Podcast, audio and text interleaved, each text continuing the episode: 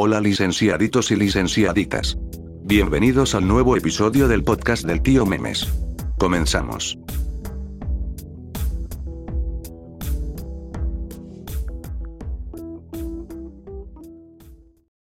En el capítulo anterior,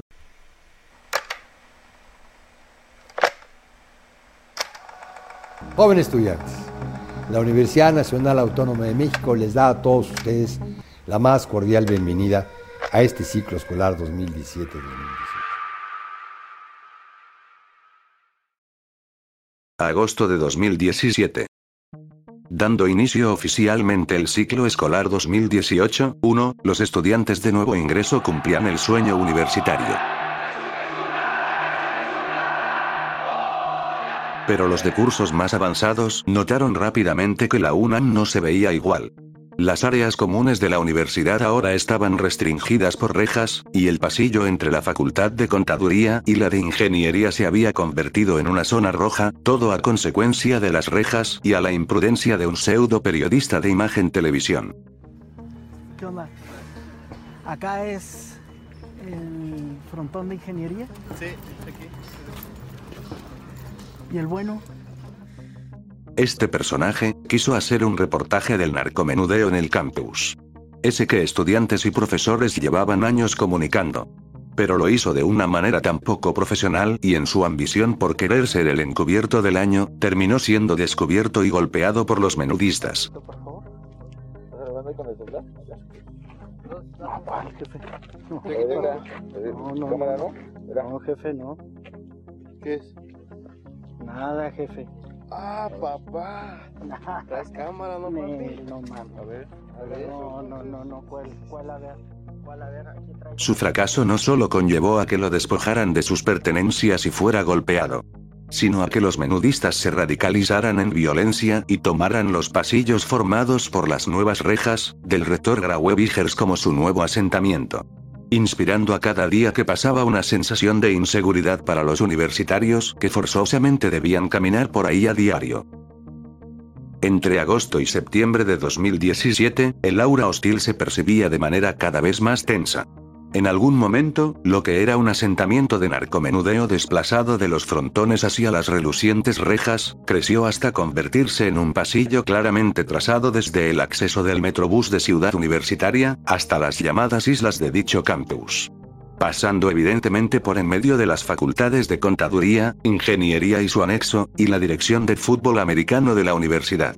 Curiosamente, ese camino que cientos, si no miles de estudiantes recorrían a diario formaba la parte principal del trazado del enrejado ordenado por el rector. La inconformidad no se hizo esperar. Una notoria parte de la comunidad comenzó a denunciar que ese enrejado no era parte de ninguna solución y que se estaban ignorando problemas tangibles como la existencia de los narcomenudistas y la cada vez más visible violencia de género en diferentes planteles. Parecía que las llamadas a desestimar las acciones securitarias del rector que se hacían vía redes sociales y medios independientes podían ser el comienzo de algún nuevo movimiento estudiantil. Pero lo inesperado sucedió. Eh, te voy a interrumpir en este, en este momento. Está sonando la alerta sísmica. Esto no es parte de un simulacro. En este momento se siente un temblor, se está moviendo el piso. Ustedes ya saben qué es lo que tienen que hacer en este momento. Conservar la calma y evacuar de inmediato. México, se conmocionó el 7 de septiembre de 2017, por el terremoto que devastó varios estados al sureste. Si bien, la sociedad civil reunía provisiones en centros de acopio y la cultura de prevención renació al grado de conmemorar el 19 de septiembre con una solemnidad no vista en años, la Tierra hizo de las suyas de una manera un tanto macabra. Solo una hora después del megasimulacro, la Ciudad de México fue arrasada como lo fue 32 años antes. Inmediatamente, la ciudadanía se hermanó y se establecieron brigadas de rescate y recolección, así como centros de acopio. La comunidad universitaria no se quedó atrás, se convocaron asambleas de base para establecer un paro de actividades con el fin de ayudar en todo aquello que fuera necesario, se estableció un centro de acopio en el Estadio Olímpico Universitario y comenzó la capacitación en la Facultad de Arquitectura para colaborar con Protección Civil en la dictaminación de seguridad de inmuebles. Durante dos días, pareció que la administración liderada por Rectoría y la comunidad universitaria dejaban atrás sus diferencias por un bien común. Pero una vez más, el rector Graue Vigers hizo de las suyas. A partir del lunes 25 de septiembre, todas las escuelas y facultades reiniciarán sus actividades de docencia e investigación. El terremoto ocurrió un martes. Y tan solo seis días después, el rector exhortó a todos a retomar actividades que, para más de uno, eran ligeramente complicadas. El problema no fue el hecho, sino las maneras. La metrópoli aún estaba sumida en un caos, por lo menos de movilidad, y un buen porcentaje de estudiantes no podía ni siquiera desplazarse hacia la universidad a pesar de no haber sufrido daño alguno de forma directa. Los riesgos colaterales de la decisión del rector fueron fuertemente criticados por más de uno.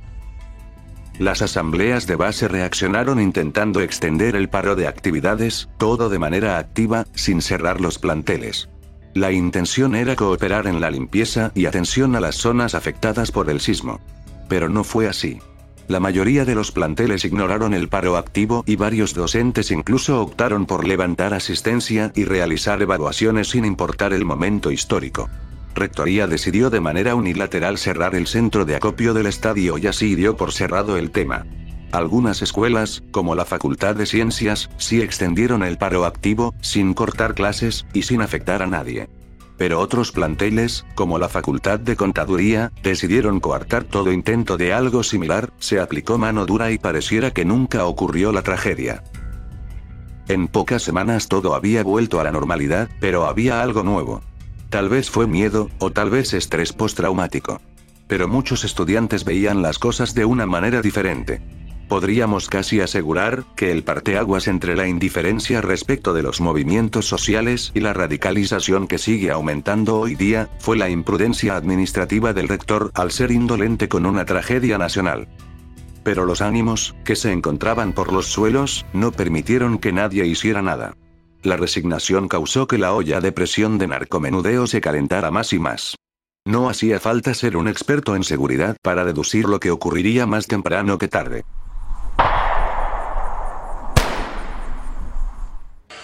En la tarde se registró una balacera en Ciudad Universitaria, en el campus de Ciudad Universitaria, muy cerca de, por cierto, donde estamos transmitiendo, de los estudios de Imagen Televisión. Este podcast continuará.